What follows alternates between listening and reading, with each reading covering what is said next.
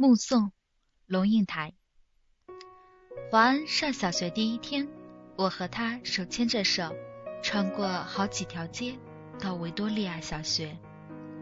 九月初，家家户户院子里的苹果和梨树都缀满了拳头大小的果子，树丫因为负重而沉沉下垂，跃出了树篱，勾到了过路行人的头发。很多很多的孩子。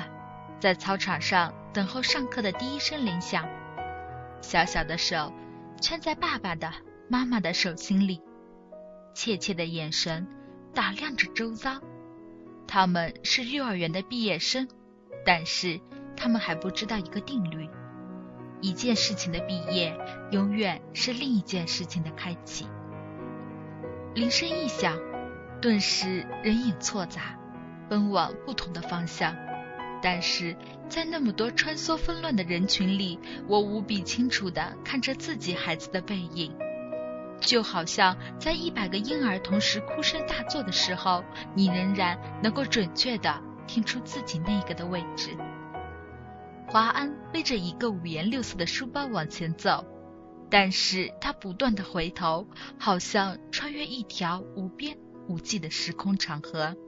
他的视线和我凝望的眼光隔空交汇，我看着他瘦小的背影消失在梦里。十六岁，他到美国做交换生一年，我送他到机场，告别时照例拥抱，我的头只能贴到他的胸口，好像抱住了长颈鹿的脚。他很明显的在勉强忍受母亲的深情。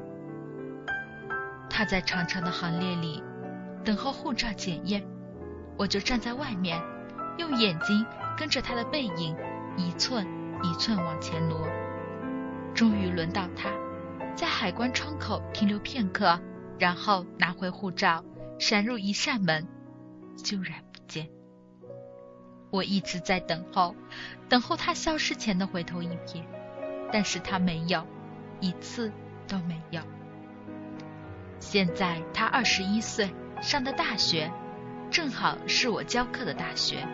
但即使同路，他也不愿搭我的车；即使同车，他戴上耳机，只有一个人能听的音乐，是一扇紧闭的门。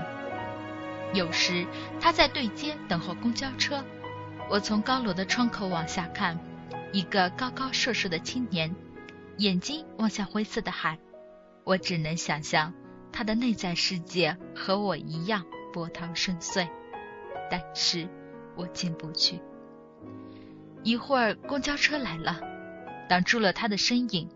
车子开走，一条空荡荡的街，只立着一只油桶。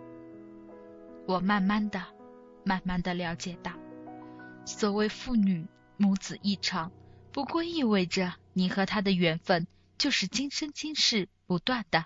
在目送他的背影渐行渐远，你站在小路的这一端，看着他逐渐消失在小路转弯的地方，而且他用背影默默告诉你不必追。我是瑞瑞，我为沪江大语文代言。